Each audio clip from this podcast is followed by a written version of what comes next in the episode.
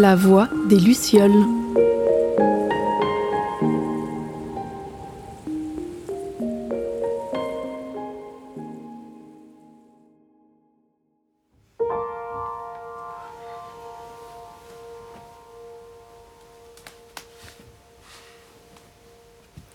Je me réveille toujours avant mon réveil. Je sais de toute façon qu'il est à peu près 6h30. C'est en silence, comme chaque matin, que je prends ces quelques minutes pour moi. C'est un petit quelque chose qui me sert depuis 2018.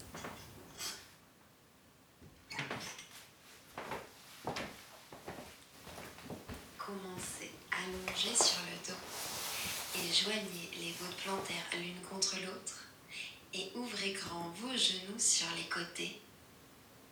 Posez une main au centre de votre poitrine et l'autre sur votre ventre et restez là. Fermez les yeux. Lui, c'est Iliane, mon garçon que j'aime très fort. Et son frère, c'est Naël. Je m'appelle Tiffaine et aujourd'hui, je souhaite vous raconter mon histoire. Tout commence en 2018. J'ai 29 ans. Je suis ce qu'on appelle une bonne vivante qui aime les voyages, les rencontres et les gens. J'apprécie euh, particulièrement échanger, écouter des personnes de différents horizons. Et je vis près de Lyon avec Anthony. Ce 21 septembre, on fête ses 30 ans et puis euh, comme un joli petit signe du destin, je découvre le matin même que je suis enceinte. Donc je l'attends le soir, on avait prévu un petit apéro avec nos amis.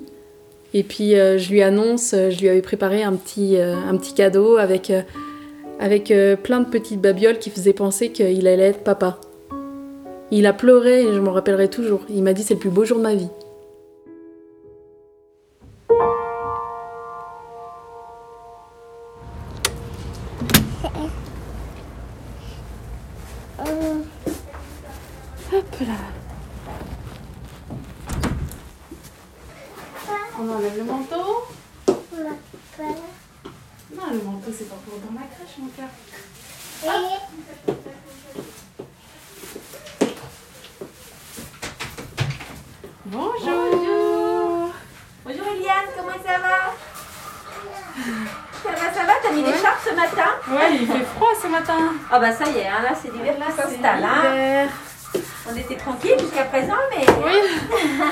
Attends, Iliane, il faut qu'on enlève les chaussures. si on veut un peu de neige. Euh, bah oui. Ah, bah oui Comme ça, vous irez jouer dans la neige. Oh là là, ce sera bien.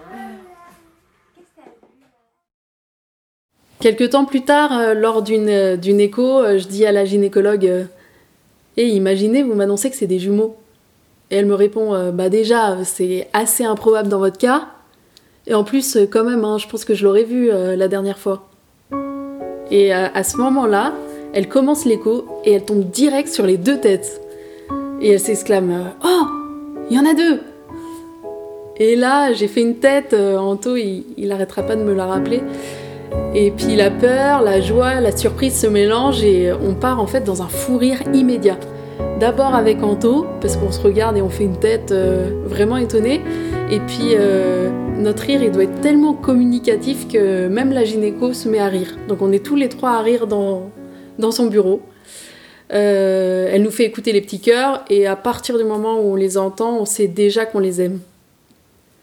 Passé la vague d'émotions, elle nous dit par contre, euh, j'ai l'impression que c'est ce qu'on appelle des mono-mono, c'est-à-dire que c'est des jumeaux qui ont en même temps le même placenta, mais qui sont aussi dans la même poche des os.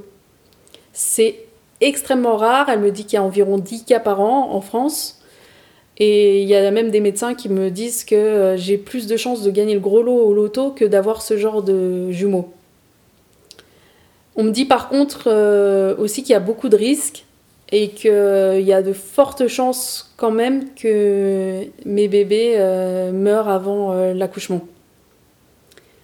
Mais en fait, à ce moment-là, j'entends pas ça, moi. Je suis tellement euh, heureuse, et Anthony est pareil que moi, on est tellement heureux que en fait, on attache que très peu d'importance à ce qui nous est dit. Et on essaye de toujours garder euh, notre optimisme et on se dit que ça va bien se passer. En plus, le signe euh, d'apprendre la grossesse le jour des 30 ans d'Anthony, pour moi, c'était un signe, pour lui aussi. Et le jour où on a appris que c'était du jumeau, c'était aussi le jour de nos 5 ans de rencontre. 5 ou 6 ans.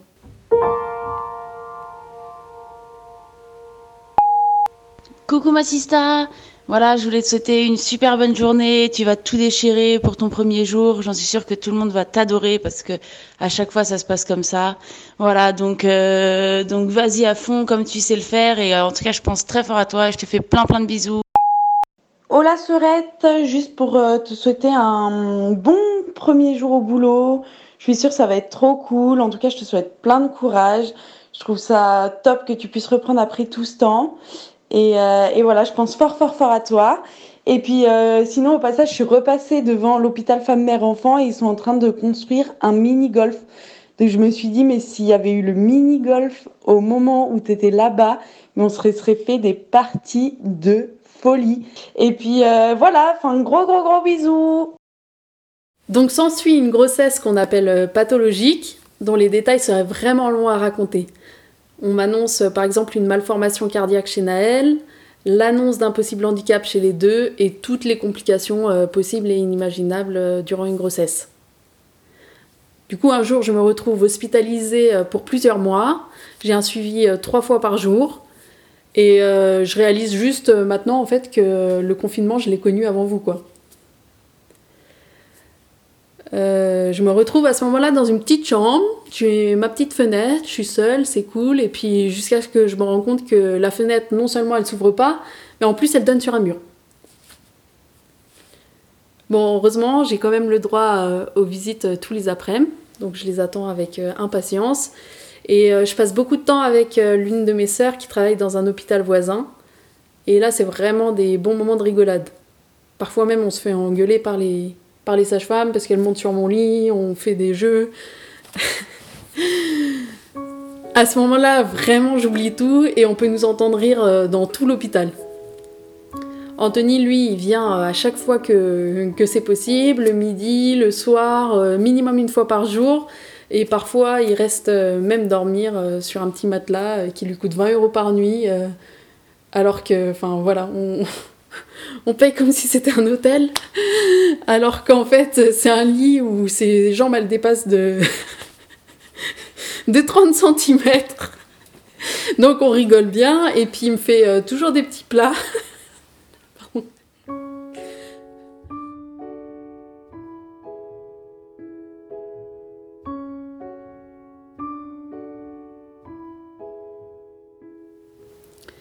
Donc je tiens tant bien que mal ces 4 mois euh, d'hospitalisation. C'est aussi avec les soignants, bien sûr, que, j'ai tenu. Euh, j'ai noué des vrais liens privilégiés avec certains. Euh, je me rappelle des sages-femmes qui restaient après leur journée de 12 heures pour discuter au bord de mon lit et, et qui me rassuraient parfois sur les doutes que je pouvais avoir. Et je ressens encore pour elles aujourd'hui beaucoup de gratitude. Coucou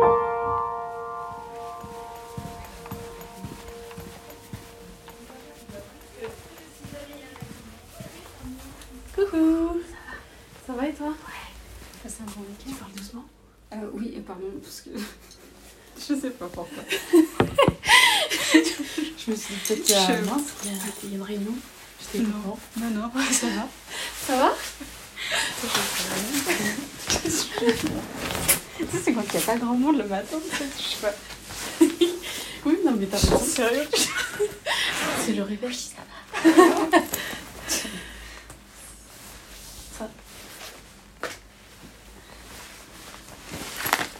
passé un bon week-end? Ouais, et toi? Ouais, tranquille. J'ai bien glandé. Ah, c'est bien. Ouais. Il en faut des week-ends ça. Ouais, ouais. Il est passé vite du coup. Ah, cool. Donc à 32 semaines de grossesse, on était euh, vraiment content d'avoir passé le stade des 32 semaines qui est très important euh, pour la prématurité euh, des bébés. Anthony était à côté de moi, il était en train de regarder tranquillement un, match du Barça. Je me rappelle avec une connexion toute pourrie qui l'énervait. Et puis d'un coup, je ressens un- une énorme douleur euh, dans le ventre et je perds les os. Et là, je dis euh, Anto, Anto, euh, appelle euh, la sage-femme. Il y avait un petit bouton rouge pour appeler en cas d'urgence. Mais lui, pris dans l'émotion, dans, je pense, la peur et la surprise que je lui dise ça, il court dans les couloirs et il essaye de trouver une sage-femme, qu'il trouve pas bien sûr parce qu'elles étaient en train de faire leur, leur tour du soir pour voir les, autres euh, mamans, enfin les autres futures mamans. Donc il revient je lui dis mais non, mais non, fallait appuyer sur le bouton. Donc on appuie sur le bouton, la sage-femme arrive et elle me dit euh, bon, vous avez la poche des os s'est rompue, il y a des chances pour que on passe en césarienne euh, très rapidement. J'appelle le médecin et je vous tiens au courant. Elle sort de, ma chambre, mais elle referme pas la porte.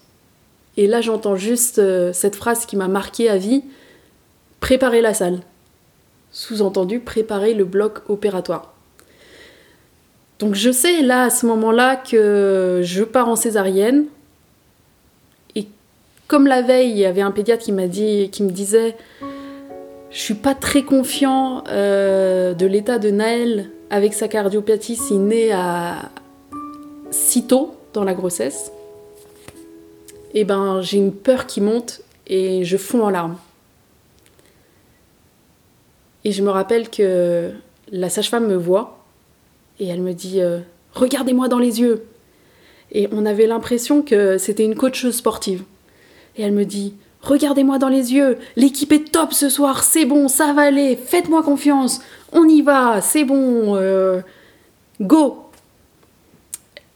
elle, le disait avec tellement d'énergie que ça m'a déjà ça m'a regonflé euh, à bloc.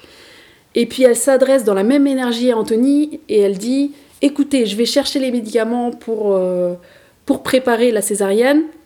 Vous rangez toute la chambre parce qu'on va la changer de chambre. Il répond juste Ok La sage-femme part. Elle prépare. Elle revient. Anthony n'avait pas changé de position. Lui qui est si dynamique d'habitude, il bougeait plus. Elle le regarde, et je me rappellerai aussi euh, de son regard un peu rigolo, l'air de dire euh, Bon, laissons tomber. Et d'ailleurs, c'est ce qu'elle lui dit Bon, c'est pas grave. On me met sur un brancard, j'essaye de respirer, de pas trop stresser. On arrive euh, devant la, la porte de la césarienne, et elle regarde Anthony, elle lui dit Voilà, monsieur, vous, vous allez attendre à côté, vous n'avez pas le droit de rentrer. Mais souhaitez-lui bon courage et vous avez le droit de lui faire un gros bisou. Et il dit Ok Et il bouge plus. Elle le regarde, elle lui dit Mais maintenant Et il lui dit Ok Et il bouge plus, toujours pas. Donc, là, c'est moi qui lui dis Attends C'est maintenant Ah oui, pardon Et il me fait un bisou et il me laisse. Et il part dans la salle d'attente. Et moi, je pars euh, dans le bloc.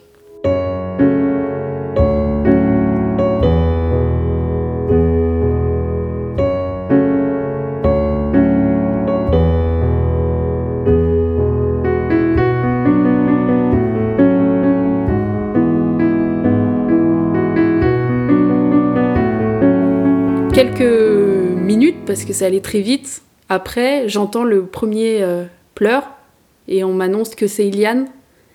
On me le montre euh, très très rapidement. J'ai à peine le temps de lui faire un bisou et on l'emmène euh, dans une pièce à côté pour lui faire les premiers soins. J'ai les larmes qui me montent aux yeux parce que je me dis waouh, Iliane est là et c'est réel. Et une minute après, Naël naît. Et là, je me rappelle que je pleure parce que je me dis, il pleure, c'est, c'est bon signe. Donc on me le montre aussi, on me laisse lui faire un petit bisou et on l'emmène à côté pour faire les premiers soins. Anto peut les voir, malheureusement moi je peux plus les voir à ce moment-là. On me met dans une autre salle euh, toute seule, une salle de réveil, où il y a juste un infirmier qui vient me voir euh, toutes les euh, peut-être 5-10 minutes pour vérifier mes constantes. Le lendemain matin, j'ai enfin pu les voir, mais c'était 12 heures après l'accouchement. Donc c'était un vrai coup dur pour moi de me dire que je les voyais que 12 heures après. On m'a emmené dans un fauteuil roulant euh, jusqu'à la salle de réanimation. Et là, je les ai vus dans leur couveuse. Et le coup de cœur a été mais immédiat. Je ne savais pas qu'on pouvait aimer à ce point des bébés. C'était euh, pour moi c'était un moment extrêmement riche en émotions et je me suis dit waouh c'est je les aime trop je les aime trop ils sont trop beaux euh, et j'ai connu ce que c'était l'amour euh, maternel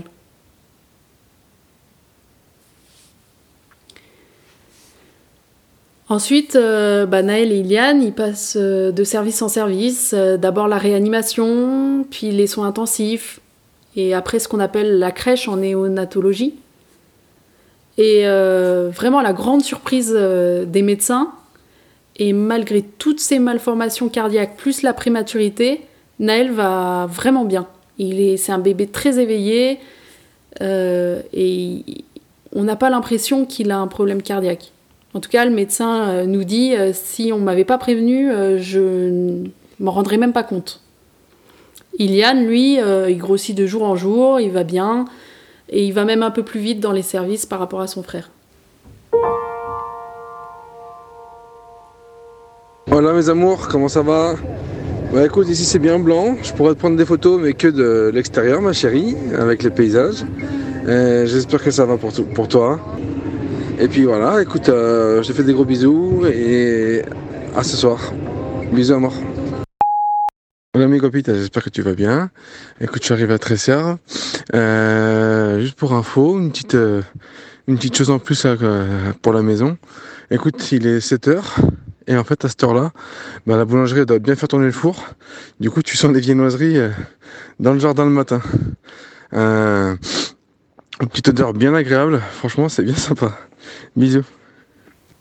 Et on s'annonce d'abord à l'interphone on rentre dans une salle où on doit se laver les mains d'une certaine manière, mettre du gel hydroalcoolique, euh, etc. Et on rentre euh, dans un endroit qui, fait un peu penser à un village qui dort jamais. Et donc, euh, on allait dans les services où étaient les bébés. Et c'est vraiment un autre monde. On se sent vraiment pas dans notre quotidien. C'est un quotidien qui est, qui est vraiment différent de ce qu'on peut vivre habituellement dans, nos vies. En fait, tout est concentré sur nos bébés. On n'a plus rien d'autre à penser que nos bébés. Et dans ce, monde, vraiment hors euh, réalité, du quotidien, de ce que les gens peuvent vivre, eh ben on rencontre euh, la joie, parce qu'on est toujours content. Je me rappelle rien que pour euh, les grammes qui prennent chaque jour, on ressent euh, l'espoir beaucoup, parce qu'on se dit, bon, euh, si euh, il fait moins de, baisse de fréquence cardiaque, par exemple, ils vont peut-être le sortir. S'il prend tant de poids, c'est qu'il va peut-être sortir. Donc on ressent beaucoup d'espoir, beaucoup d'amour aussi, que ce soit nous pour nos bébés, mais aussi les autres parents qui partagent notre quotidien. Parce qu'on crée avec eux une relation qui est qui est très forte. Et c'est des personnes qu'on n'aurait peut-être jamais rencontrées euh, en dehors de cet hôpital. C'est des personnes où on se serait peut-être jamais trouvé des points communs et pourtant on en a un et c'est le plus fort de tous, c'est l'amour pour les enfants et la façon dont on va se battre pour eux. Et du coup, on ressent euh, bah, cet amour, on le ressent beaucoup, on ressent l'espoir, on ressent même de la joie, puisqu'on est avec nos enfants, ils viennent de naître, et puis euh, et puis il y a beaucoup de conteurs, de clowns ou, de gens qui viennent euh, les voir pour essayer de nous apporter un peu de joie, nous faire rire. Euh. C'est des moments qu'on aime beaucoup. Mais aussi on, ressent beaucoup de tristesse et beaucoup de peur. On voit souvent des parents sortir de la pièce pour pleurer parce que leur bébé est trop petit, parce qu'on leur a dit, euh, on leur a annoncé une mauvaise nouvelle ou, ou que leur bébé ne peuvent pas sortir le jour prévu. Et pire encore, il y a des bébés qu'on voit un jour et le lendemain on les voit plus. Et on entend le, la souffrance des parents qui viennent de perdre un bébé. Donc c'est tous les sentiments qu'on peut connaître qui sont exacerbés et qui sont, euh, qui sont présents au, au sein du service néonatologie.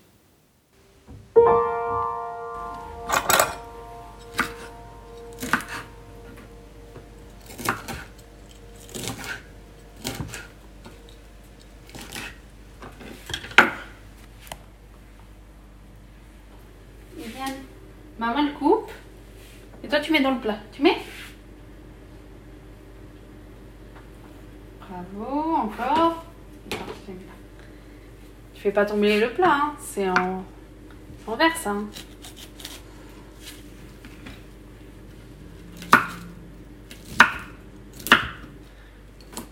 Ça sera le repas fait par maman et Eliane. Oui, oui, je t'en donne encore. Attends, je coupe. Faut me laisser le temps de couper aussi. Tiens, tu mets dans le plat Donc un mois et demi après l'hospitalisation des, des petits, Iliane a pu rentrer à la maison. Donc ça, on était euh, super heureux. Et en même temps, c'était un bonheur partagé, parce qu'en fait, euh, il y avait toujours Naël à l'hôpital. Il y a eu des hauts et des bas pour Naël. Euh, De temps en temps, on nous disait, ah bah, il va pouvoir rentrer. Puis le lendemain, oh non, finalement, bah, les, les, données médicales n'étaient pas assez bonnes, donc on va le garder encore deux jours.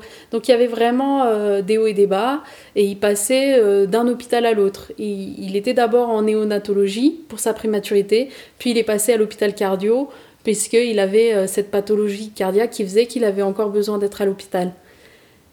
Donc Iliane, lui, il est rentré à la maison, et j'ai demandé à ma maman ou à une de mes sœurs de, de venir. Et elle me gardait en fait euh, Iliane euh, tous les après-midi pour que avec Anthony on puisse tous les après-midi euh, partir voir Naël. Parfois on emmenait même Iliane parce que on voyait que les données médicales de Naël elles étaient plus hautes quand Iliane était à ses côtés.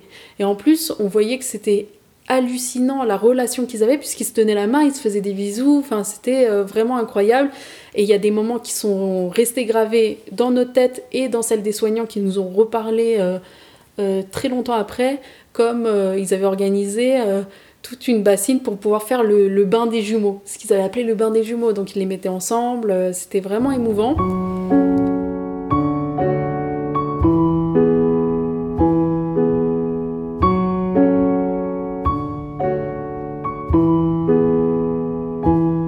Et puis, euh, Naël, il s'est posé la question euh, d'opération à faire.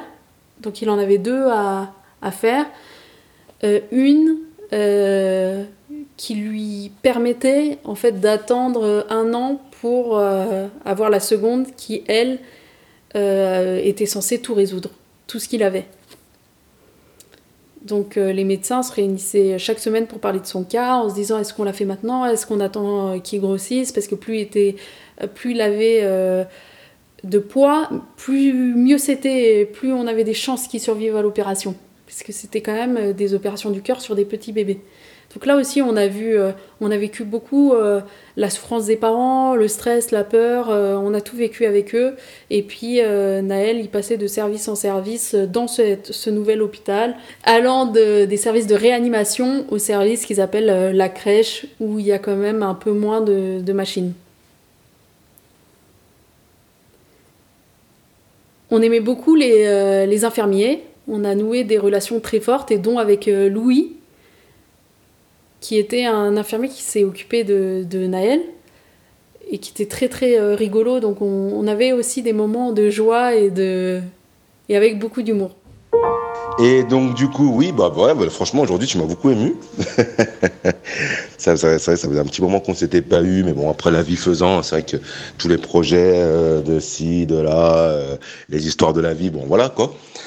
Mais voilà, après, sache que je pense, pense tout le temps, tout le temps, tout le temps, très fort, très, enfin, pas, tout le temps, tout le temps. Ah, ça serait trop abus Nike. Après, ma femme, elle serait jalouse. non, mais je pense, je pense, je pense très souvent à vous, hein. Enfin, dans tous les cas, j'ai toujours une, vous aurez, vous aurez toujours une place dans mon cœur. Vous êtes, vous êtes des gens particuliers pour moi. On n'oublie pas, tu vois, on n'oublie pas, tu vois. C'est, c'est juste que des fois, on met un petit peu à gauche des éléments qui font un peu plus, euh, enfin, qui percutent plus dans la vie, qui font, ouais, qui font un peu plus souffrir, si, il faut dire la vérité, qui font un peu plus souffrir. Donc, du coup, euh, voilà, on, voilà, voilà, voilà, voilà. Bon, bah, écoute, je t'embrasse et puis je te dis, je te dis à plus tard. Allez, bye bye. Ciao. Et un jour, on nous a informé que l'opération euh, de Naël devait euh, se précipiter, tout simplement parce que nous, on le sentait. Il avait vraiment, vraiment des grosses baisses d'oxygène dans le sang, de saturation. Et du coup, on nous a dit, bah là, il va falloir l'opérer. On était assez confiants de cette opération parce qu'on nous avait parlé de réussite à 80%. Mais bon, 80% pour un enfant, c'est toujours un peu euh, angoissant quand même. Mais on restait avec notre optimisme de, de toujours avec Anthony et on disait que ça allait bien se passer. Regarde ton album photo. C'est ta cousine Mimi qui te l'a offert. C'est qui là? C'est qui là, Eliane C'est toi? Et puis c'est ton frère Naël. Donc le jour de l'opération, je me rappelle qu'on est venu très très tôt parce qu'en général on n'avait pas forcément le droit de venir voir Naël le matin parce qu'il était en soins. Mais euh, ce jour-là, bah, c'est un jour particulier, donc ils ont accepté. Il y a eu plein de changements en plus dans les horaires, donc c'était très stressant. Et euh, l'anesthésiste, euh, enfin deux anesthésistes sont venus le chercher et l'ont emmené au bloc pour, pour l'opération. Et nous, en attendant, on, jouait avec ce qu'on appelle les blues roses. C'est des personnes qui viennent rencontrer les parents à l'hôpital ou les enfants pour essayer de de les faire jouer pour euh, qu'ils oublient euh, bah, le, quotidien de l'hôpital. Et puis euh, le chirurgien nous a appelés et il m'a dit une phrase qui m'a marqué, il m'a dit c'est bon, tout s'est bien passé. Donc on est allé le voir, il nous a dit c'est bon, j'ai fait ça, j'ai fait ça, j'ai fait ça, il était content, c'est un c'est le professeur des chirurgiens donc on avait vraiment confiance en lui et je pense qu'il a tout donné d'ailleurs. Donc on est parti rejoindre Iliane ce soir-là et on nous a dit, par contre, c'est une opération qui est euh, finalement euh, plutôt facile pour un chirurgien euh, cardiologue, mais il faut attendre 24 heures pour savoir si, comment réagit votre fils à l'opération. Donc il y avait des médecins qui étaient plus ou moins optimistes, ça dépendait de, bah, de, ça dépendait vraiment. Et puis le, le, soir, je me rappelle, je sentais qu'il y avait quelque chose puisque j'étais hyper stressée tout d'un coup, j'étais hyper stressée alors qu'on m'avait dit que tout s'était bien passé. Je refusais qu'on m'appelle parce que ça me faisait peur. Euh, chaque appel me faisait peur parce que ça pouvait être l'hôpital. Ils appelaient toujours en privé, donc on, se rappelait toujours de, comment appeler l'hôpital. Et le, la nuit, ils nous ont appelé plusieurs fois. J'ai pas entendu mon téléphone. Et quand, euh, quand on les a rappelés, ils m'ont dit euh, c'est, c'est compliqué. Je me rappelle aussi de la façon dont ils m'ont dit c'est compliqué, venez.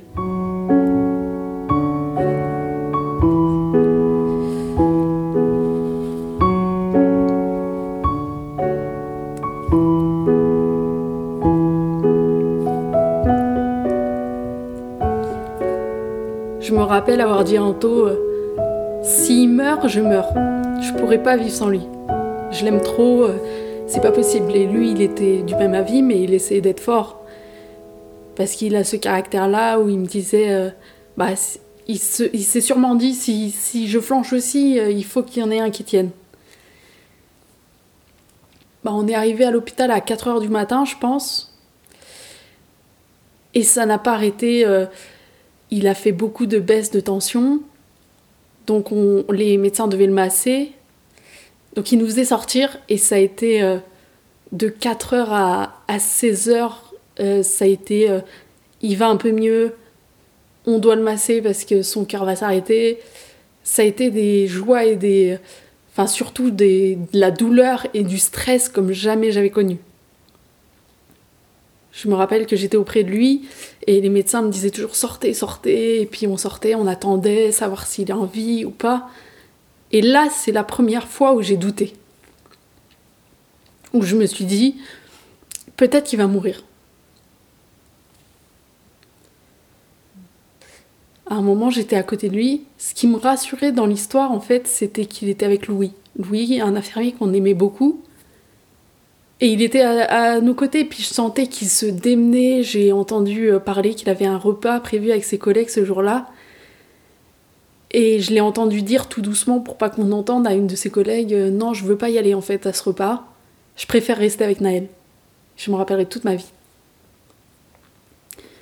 Donc il est resté, il se démenait, il courait de partout, il appelait les médecins quand ça devenait compliqué. Il a vraiment tout fait et je me souviens aussi des cardiopédiatres qui ont tout donné. Ils étaient toujours au chevet de Naël ce jour-là. Et à un moment, j'étais à côté de Naël avec, euh, Anthony et je me souviens que je lui ai dit euh, Tu sais, on m'a dit qu'il fallait te laisser le choix. Soit tu pars en paix, soit tu restes avec nous. Et je me souviens lui avoir dit Moi, je te donne pas le choix tu restes. T'as pas le choix. Tu peux pas nous laisser. Pas maintenant et tu peux pas laisser ton frère.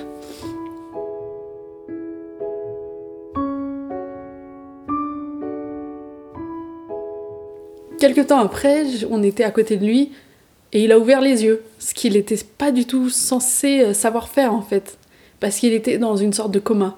Pourtant, il a réussi à ouvrir les yeux et il m'a serré la main. À ce moment-là, j'étais paniquée, je me disais mais c'est pas normal. Du coup, j'ai appelé Louis. Et Louis est arrivé et il m'a dit sors. Donc j'ai juste eu le temps de lui dire euh,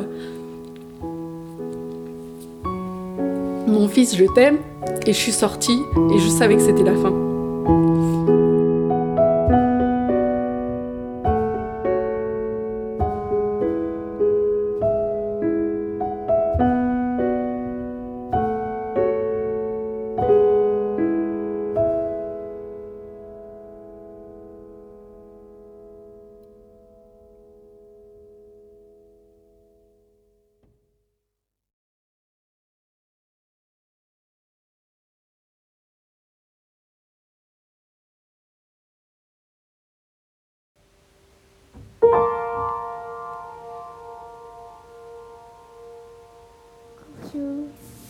C'est l'ours qui se cache dans l'herbe. C'est le chamois.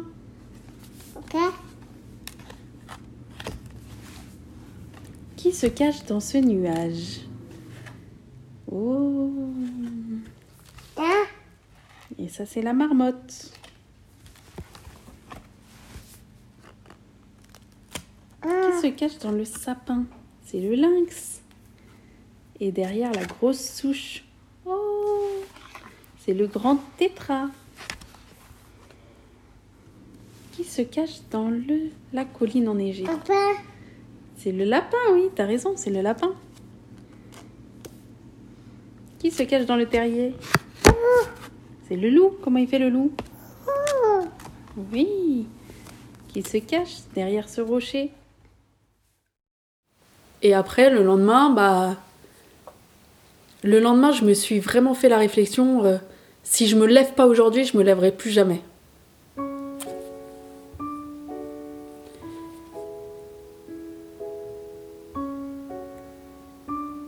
Et du coup, je me suis levée et ça a été euh, très dur et j'avais ce sentiment et je me rappelle que je le disais aux gens, comme à ma belle-mère qui a elle-même perdu un, enfant très jeune. Et elle me disait, euh, tu, un jour tu verras, tu vas reconnaître le bonheur. Et moi, j'y croyais pas. Et je disais, non, ça n'ira jamais mieux. Les gens me disaient, mais si, ça va aller. Mais non, ça n'ira jamais mieux. Et pour moi, tout le positivisme que j'avais en moi, toute l'énergie positive et l'optimisme s'était écroulé. Et je me disais que ma vie était foutue, que j'avais, j'avais seulement euh, 31 ans et que ma vie était euh, foutue, que je serais jamais heureuse et que Iliane aurait toujours une maman qui serait triste. Et je trouvais ça insupportable de me dire ça, et pourtant je le, je le croyais vraiment. Je pensais pas qu'un autre bonheur puisse être possible à ce moment-là.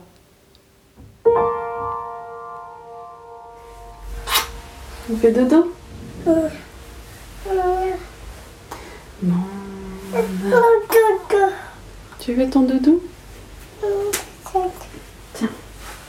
Tiens, doudou. Ton doudou.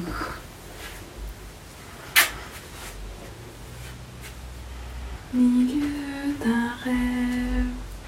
Où l'amour un aussi rêve est un vol d'amour. Refusons tout de que nos lendemains soient morts écrits. Donc les, premiers jours, ça a été euh, extrêmement difficile. Et je me souviens que le jour de la cérémonie, j'avais pas d'émotion qui me traversait en fait. Je me sentais euh, pas spécialement triste et pas. hum, En fait, je me sentais vide, complètement vide. Comme si plus rien ne se passait euh, dans ma tête. Choquée, je pense. Je pense que c'est vraiment ça. Et Anthony, pareil que moi. Lui, il avait besoin de beaucoup de regarder les photos et moi, au contraire, euh, je voulais euh, les éviter. Donc après le décès de Naël, j'ai voulu euh, très vite me dire bah il faut que je m'en sorte.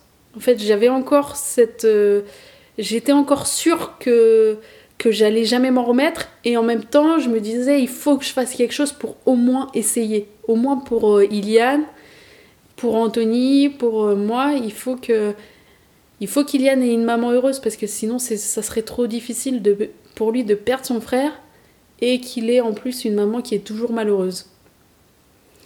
Donc j'ai essayé de, bah, de m'occuper de lui, sachant qu'il lui ressemble comme deux gouttes d'eau et que ça demande beaucoup d'énergie de s'occuper d'un enfant, mais de vivre un deuil, ça c'est c'est extrêmement difficile. Et puis il y a les gens qui nous disent euh, Ah bah de toute façon, il, t'en reste un. Sans se douter que en fait euh, bah, ça peut euh, faire du bien qui qui est Iliane bien sûr il m'apporte beaucoup de bonheur. Mais c'est aussi euh, traumatisant de se dire qu'ils se ressemblent comme deux gouttes d'eau. Donc au début c'est extrêmement difficile. Et du coup le plus dur pour moi c'est arrivé trois mois après le décès. Peut-être parce que Naël avait trois mois quand il est décédé.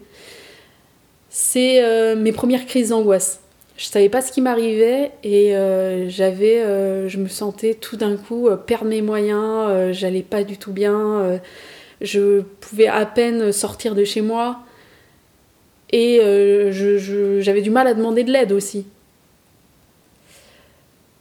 J'avais l'impression en fait que j'allais devenir folle tant la douleur était grande. Et que c'était dur, je me disais mais en fait je vais devenir folle, je vais devenir folle. Et je me disais tellement ça que j'avais vraiment des symptômes qui me faisaient penser que ah ça y est, je suis folle.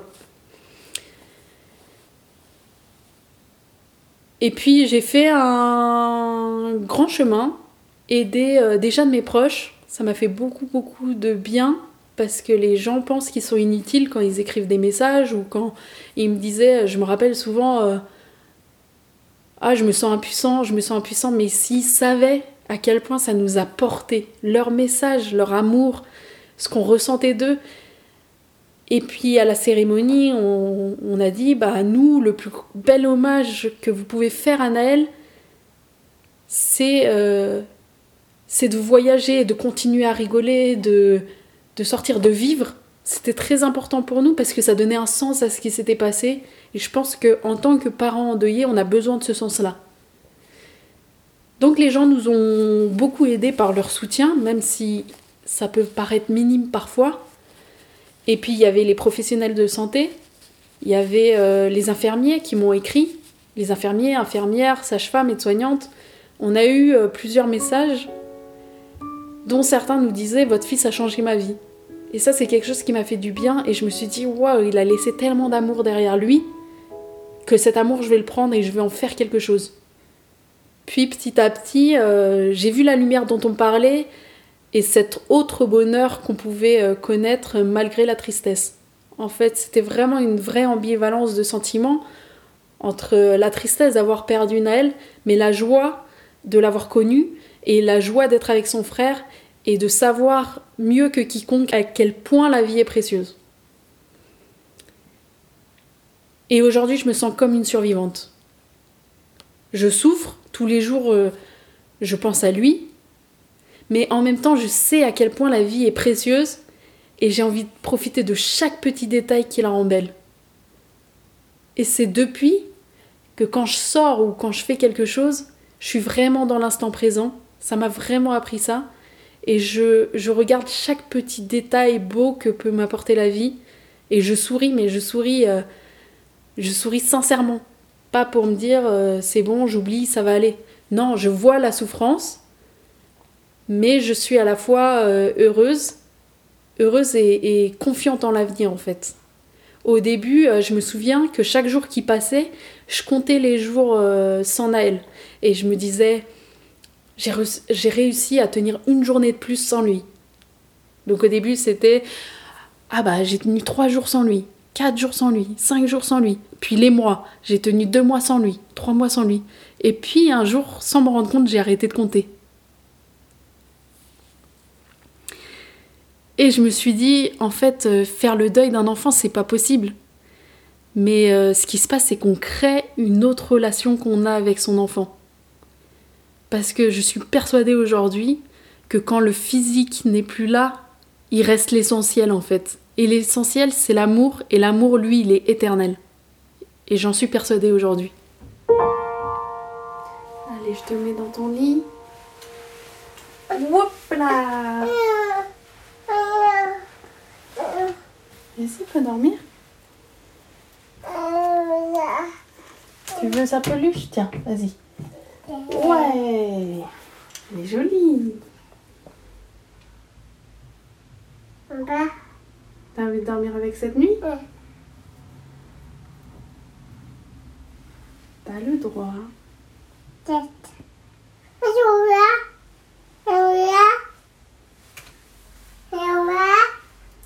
Et tu veux la tienne, celle-là?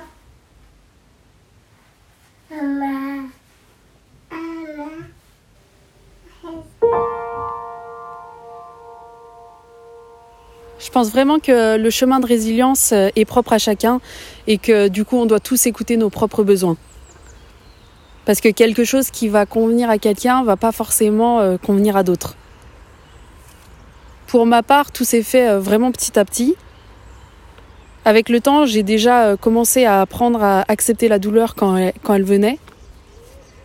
Et j'ai aussi accepté les moments de bonheur en essayant de ne pas culpabiliser. Du coup, je me suis fixé des mini-objectifs chaque semaine. Euh, C'était de tout petits trucs au début pour être sûr de les réaliser et d'être fière de moi. Et puis euh, j'ai essayé aussi de m'attacher à chaque détail qui rend euh, la vie belle. Donc quand je me promenais, je faisais attention à, toutes les petites choses que je, auxquelles je prêtais pas attention avant. C'est comme ça que j'ai appris aussi à profiter du moment présent. Après, je me suis mis en tête de tenter des nouvelles activités. Il y a même des copines qui m'ont amené faire un cours de cerceau aérien. Franchement, j'ai eu hyper peur. je suis vraiment sortie de ma zone de confort. J'ai aussi euh, réussi à dire non à certaines situations qui, euh, qui m'auraient fait mal. J'ai un ami qui a eu des jumelles qui sont, qui vraiment magnifiques et j'aurais beaucoup aimé euh, les rencontrer. Et pourtant, je sentais que c'était pas encore euh, le moment. Il a très bien compris d'ailleurs. Mais euh, je me suis écoutée à ce moment-là. On m'a dit que la mort redessinait les liens à soi et aux autres, et je trouve ça vrai parce que ça a consolidé les liens euh, déjà forts que j'avais avec certaines personnes. Je pense en particulier à, mes frères et sœurs, mais aussi à, d'autres proches. Et ça m'a éloigné aussi de, de certaines autres personnes. J'ai euh, découvert euh, le yoga. Au début, je me suis dit c'est quelque chose qui est pas du tout pour moi, c'est pas assez euh, physique. Enfin, je pensais que c'était pas assez physique. Je me trompais bien d'ailleurs. Et je me suis mis en place du coup cette nouvelle petite routine bien-être. Et puis j'ai mon ancienne chef qui m'a contactée, qui m'a proposé un nouveau boulot. Et j'ai dit oui parce que j'avais le sentiment qui faisait sens pour moi et je me sentais vraiment utile. Et puis euh, ça me permettait de reprendre le travail dans une ambiance euh, vraiment euh, bienveillante. Pendant ma grossesse, j'ai un médecin qui m'avait imposé un suivi psy parce qu'il trouvait que bah, la grossesse était très difficile pour une première grossesse. Et au début, je comprenais pas vraiment à quoi ça me servait, j'étais tellement positive. Mais suite au décès de, Naël, j'ai revu cette psychiatre et elle a vraiment été d'un soutien énorme face à tout ce que je vivais. Aujourd'hui, elle a déménagé, mais si elle m'écoute, euh, Lydie Husson, je voulais vous dire merci. Au début, euh, je la voyais tous les quatre jours et je me rappelle que je pleurais euh, presque à chaque rendez-vous. Et puis, je lui disais que j'avais envie d'être hospitalisée, que je serais plus jamais heureuse, que c'était horrible, voilà. Et puis, en fait, petit à petit, euh, on a espacé peu à peu les, rendez-vous, semaine après semaine, et puis euh, ils sont devenus quand même un peu moins douloureux. En parallèle, euh, je voyais une pédopsychiatre. Elle me faisait trop rire. On a l'impression qu'elle sort d'un défilé de mode. Elle a toujours des tenues extravagantes euh, et des cheveux bouclés avec une chevelure super épaisse. donc des hauts talons. Voilà, c'était euh, rien que de la voir, ça mettait quand même euh, du baume au cœur. Et je la voyais avec Iliane tout simplement parce que euh, je voulais que Iliane connaisse son histoire, mais je voulais pas que ce soit un poids non plus pour lui et trouver la juste place de Noël au sein de notre famille. Parce qu'on m'a beaucoup dit que la relation entre jumeaux était hyper fusionnelle la plupart du temps. Et voilà, je ne savais pas comment l'aborder avec lui euh, plus tard. Et c'est cette euh, fameuse euh, pédopsychiatre qui m'a proposé de rencontrer Eva. Eva, ça a été un gros coup de cœur. C'est une psychomotricienne. Je savais même pas que les psychomotriciennes travaillaient aussi avec les adultes. Je pensais que c'était que pour les, pour les enfants. J'avais ce, cette image-là chez moi. Et en fait, elle, elle utilise une thérapie qu'on appelle la relaxation bergès, que très peu de monde connaissent. Et euh, c'est une thérapie qui, euh, qui commence toujours par un petit entretien euh, psy. Et puis ensuite, je m'allonge sur un matelas et elle me fait une sorte de, de relaxation qui allie la concentration mentale à une décontraction musculaire. J'ai eu un énorme coup de cœur pour cette technique qui a vraiment apaisé mes crises d'angoisse et qui m'a permis de re- reprendre confiance en, en plein de choses. Je vous ai énuméré ce qui m'a permis de prendre soin de moi physiquement et psychologiquement. Mais comme je vous le disais, euh, tout dépend de chacun. Et bien sûr, euh, il faut pas nier qu'il y a quand même euh, la douleur qui reste et que des choses restent difficiles au quotidien. Mais euh, comme me dit la fameuse pédopsychiatre, soyez douce avec vous-même. Elle me sortait toujours cette phrase qui me faisait rire. Mais en fait, maintenant, je la comprends. Et puis, il y a un an et demi environ, j'ai eu un déclic. Je voulais faire quelque chose de beau euh, avec l'amour laissé par Naël et je voulais le transmettre au plus de personnes possible. Parce que je me suis persuadée que même si le physique part, euh, l'amour, lui, restera éternel. Je voulais partager l'espoir qui revenait dans ma vie, euh, celui du bonheur, justement, malgré la douleur. Parce que le premier réflexe que j'ai eu après le décès de Naël, ça avait été euh, d'aller sur des sites, des forums sur Facebook euh, de parents endeuillés. Et je voyais beaucoup de, parents qui parlaient euh, de la tristesse, mais trop peu qui parlaient de l'espoir. Donc je comprends parce que c'est des groupes qui sont faits pour ça. Mais j'avais envie de lire qu'il y avait un espoir parce que je, je voulais avoir une preuve moi-même. À partir de, là, j'ai contacté une trentaine de personnes qui ont toutes le point commun d'avoir fait quelque chose de beau d'une période difficile. Elles en nient pas non plus euh, la douleur, mais elles en ont fait quelque chose de beau. Et euh, si je les ai choisies, c'est que pour moi, c'est des modèles de résilience. Je suis vraiment heureuse qu'elles aient accepté de participer à mon projet. Et depuis la création de ce projet, j'ai plus jamais fait de crise d'angoisse. Aujourd'hui, si je pouvais donner un conseil aux personnes qui m'écoutent, ce serait celui de toujours avoir un espoir et d'apprendre à aimer la vie de manière inconditionnelle.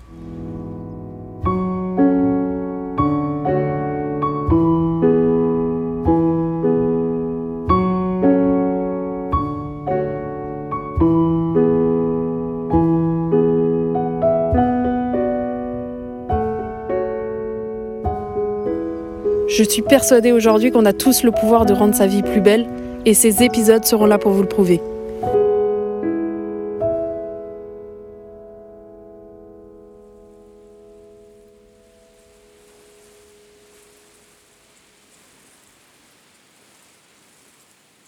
Vous venez d'écouter le premier épisode de ma série La Voix des Lucioles.